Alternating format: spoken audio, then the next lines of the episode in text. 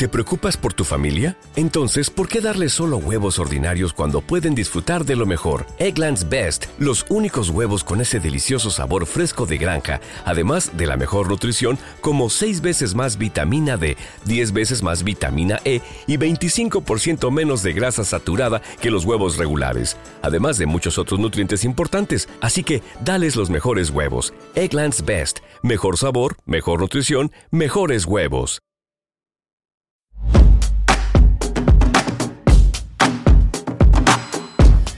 ¿Qué hostias pasa en el mundo? Aquí, en los Finpics. Oh my goodness. Eight, Yeah. seven, Oh, six, wow. five, four, three, two, one. Oh my gosh. Oh wow. Awaiting visual confirmation. Right. Let's see. We got it? Waiting. Waiting. And we have impact.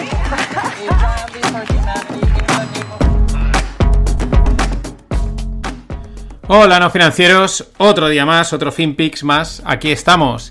Esto que veis es el. Pues desde la sala de control de la misión DART.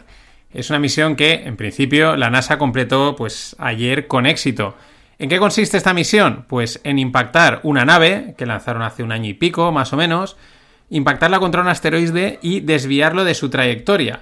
No es que este asteroide fuese un peligro para la Tierra, sino que es una misión de prueba y es considerada la primera misión de defensa planetaria. Ahí es nada. La verdad es que si observas el vídeo, lo tenéis en la newsletter, lo podéis buscar por Twitter, etcétera, y por aquello de pensar un poco mal, ¿no? Y darle un poco vueltas, pues es bastante llamativo porque lo que se observa es un asteroide acercándose, pero realmente es una foto fija, como que se le va haciendo zoom a saltos de imagen, no, no continuo, sino pum, se queda parado, da un salto, se acerca, da otro salto, y de repente se queda estática, pero estás viendo la superficie del, del asteroide. Y al rato, de repente, mm, se vuelve así como negra y entonces ya pon- y ante- pero antes ya ponía impacto, ¿no? O sea, se había quedado ahí congelado.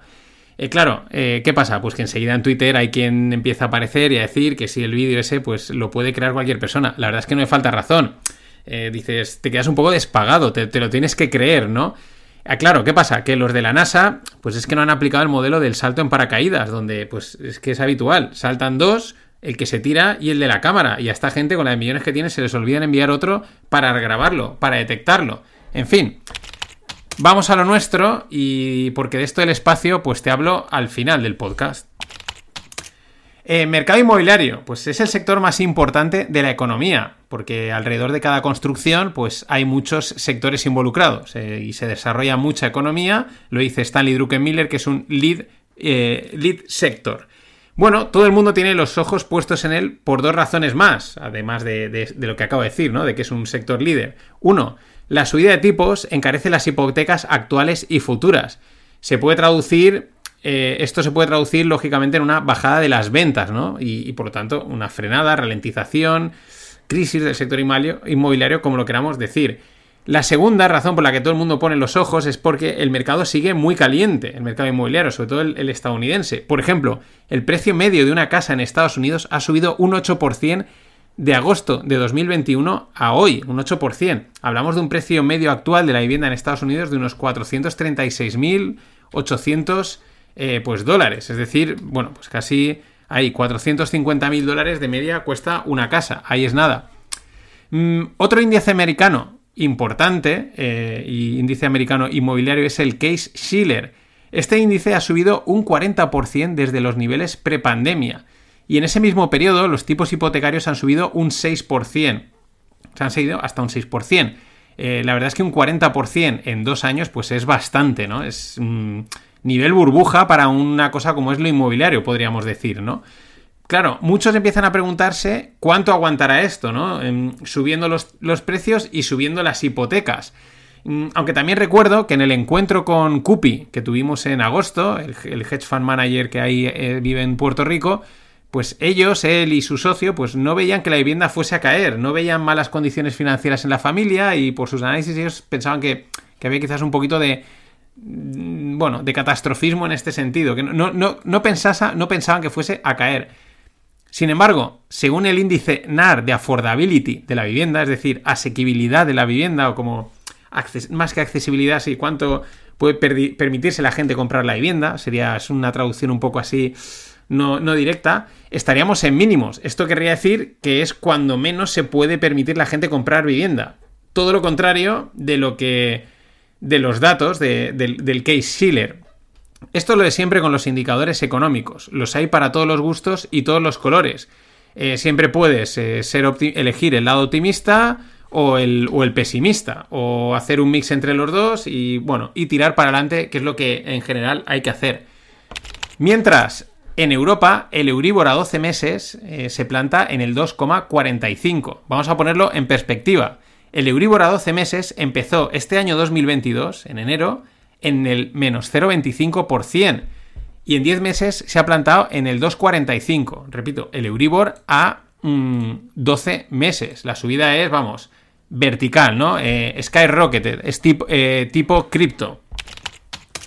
Y ya que estamos con el real estate, con lo inmobiliario, pues nos vamos a China y su burbuja que no pincha, ¿no? Es porque llevamos ya un año con los problemas del sector inmobiliario chino, Evergrande, madre mía, papá, pa, que si esto va a estallar, pero que no acaba de estallar, es como una historia interminable, ¿no? Parece que no, que no pincha, y es que China es China.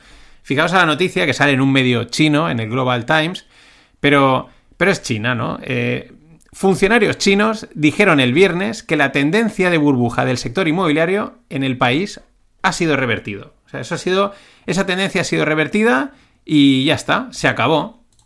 Y chimpún, China dice, ¿y qué dice? Pues que se mantendrán fieles a la política de que las casas son para vivir y no para especular. Muy bonito, muy social, muy, muy, muy comi, muy comunista, eh, muy en la línea, ¿no?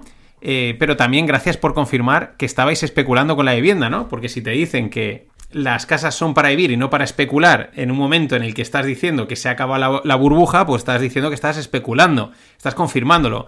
Ninguna sorpresa, porque todos los gobiernos lo hacen. Son los que controlan al final las regulaciones que permiten construir y a través de esas regulaciones en general están especulando y también poniendo el cazo, evidentemente. Pinta que estos chinos han comprado una alfombra más grande que toda Persia y debajo de ella han barrido todos los problemas inmobiliarios del país, todos. Se han cogido, los han metido debajo de esa super alfombra y a funcionar. Envían un comunicado, comunicado oficial de funcionarios y ya está. Y aquí no ha pasado nada. Circulen, circulen, xie xie, sai es decir, gracias y adiós en chino. Y vamos con el BDI, el Baltic Dry Index. Es un índice que según algunos no anticipa nada y según otros anticipa el estado de la economía. Porque el Baltic Dry Index lo que mide es el coste de los fletes marítimos de materias primas. Por lo tanto, si las materias primas en, su modo más básico, sin, procesar, pues no se están moviendo, quiere decir que, pues, pues, pues, que la economía está parada, ¿no? Esa sería la lógica. Bueno, pues si hace unos meses se comentaba la espectacular subida, ahora está en una bajada proporcional. Vamos con la subida. La subida del precio de envío de un container China-Estados Unidos ha sido de uno, ha pasado de unos 5.000 dólares en verano del 2021, es decir, hace un año, a casi 20.000 en otoño del 2021. En un año, hace un año, en un margen de unos 4 o 5 meses, de 5.000 a 20.000. Mm, ahora, pues está a punto de irse por debajo de los 3.000 dólares. Ahí es nada. A ver, a todo lo pasado, eh, pues podemos sacar algún análisis. Eh, cuando comentamos, está en 20.000, tal, hay gente que dice que esto significa tal, significa tal. Es verdad que esa subida de 5 a 20.000, pues mm, se ha correspondido con esa fuerte demanda que venimos comentando que se ha experimentado en Occidente, de productos. Eh, y por lo tanto, pues siguiendo el mismo razonamiento, podríamos decir que esta fuerte caída pues estaría avisando de que... de una caída en esa demanda. Pero bueno, lo de siempre, con el Baltic Dry Index, pues to be continue. ¿Y se acuerdan del bono a 100 años del Estado austriaco? ¿Se acuerdan? Pues les refresco la memoria. Este bono, es decir, deuda a 100 años, deuda emitida a 100 años, te pagaré dentro de 100 años. Ya el concepto de invertir a 100 años es acojonante.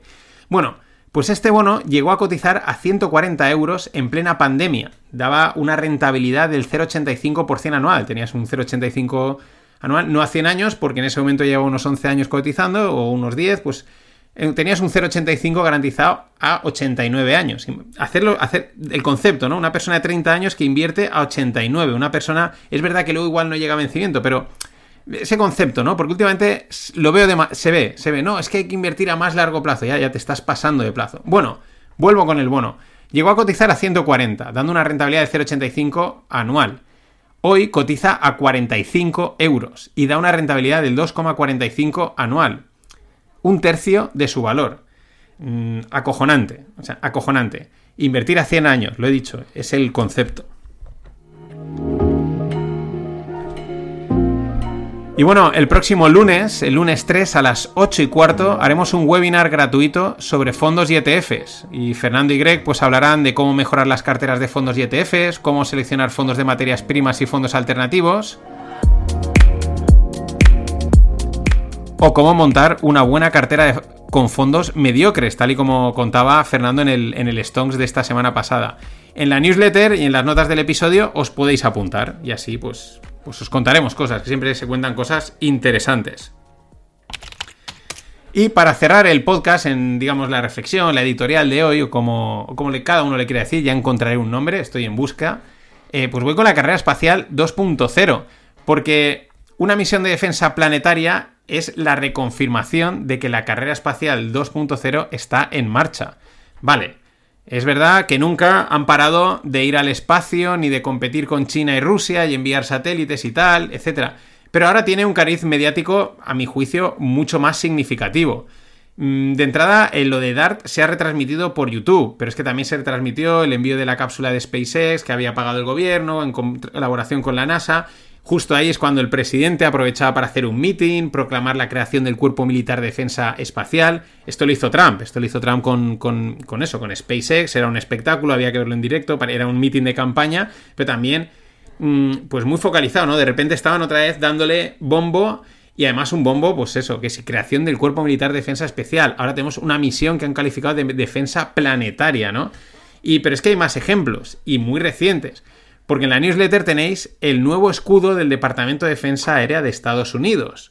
Entonces es un escudo en el que pues sale ahí Estados Unidos, la, silueta del país de fondo y pues mm, varios, varios iconos de aviones, ¿no? Pues, pues como una especie de, de, de, caza, una especie de satélite dron, una especie de Boeing, ¿no? Y un platillo volante. El típico icono de ovni en un escudo oficial. Claro, respecto a estos últimos, respecto a los ovnis, pues mm, si estáis un poco atentos y miráis, pues cada vez se habla más de ellos y se dicen más cosas. Te las puedes imaginar y si no, con buscar un poco en internet basta. Se dicen muchas cosas y cada vez más.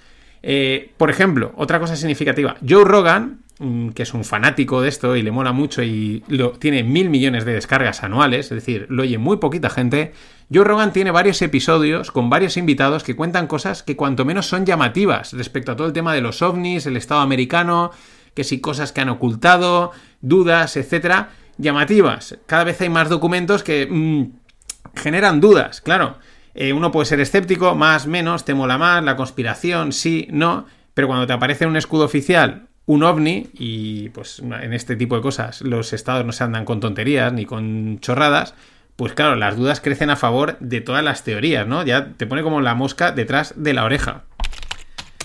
En cualquier caso, y por la razón que sea, el espacio está de moda, tanto a nivel comercial, varias startups con proyectos muy potentes, entre ellas mm, los tuve en el Rogle, la ilicitana PLD Space para enviar cargas al espacio, a los satélites, hacer pruebas, tal, pero también, como vemos, a nivel político-mediático. Es una cosa que va increciendo. Mm, por la razón que sea, no está muy claro, pero le están dando mucho peso al espacio. Vamos a lo nuestro. En cuanto a inversión, ¿qué creo? Pues que aunque se pueda acelerar mucho esto de ir al espacio, lo veo como el bono austriaco, una inversión a un plazo demasiado lejano. Eh, también le veo trazas de eterna promesa al estilo de la aviación, es decir, mola mucho decir que inviertes en compañías aéreas, etcétera, es como muy atractivo, que guay, aviones, que guay, naves espaciales, etcétera pero la realidad es que son industrias muy costosas, muy sensibles y que nunca acaban de despegar, nunca mejor dicho. Esa es la situación, pero mm, el foco está ahí y hay que estar atentos. Se va a hablar mucho y se va a hablar cada vez más no solo del espacio, sino de cosas que dicen que pululan por ahí, allá cada uno con pues, lo que quiera creer, ¿no? Que siempre mola creer algo que es divertido. Lo que no tengo ninguna duda es que seguro que en breve Netflix nos saca la versión actual de la mítica serie V. Ahí queda dicho. Eso es todo, nada más. Hasta mañana. Bueno, ya que lo he mencionado, os traigo un audio que hacía tiempo que echabais de menos. Ahora sí, hasta mañana. Billions and billions and billions and billions and billions. Es lo que cuesta la carrera espacial. Billions and billions and billions and billions and billions and billions and billions.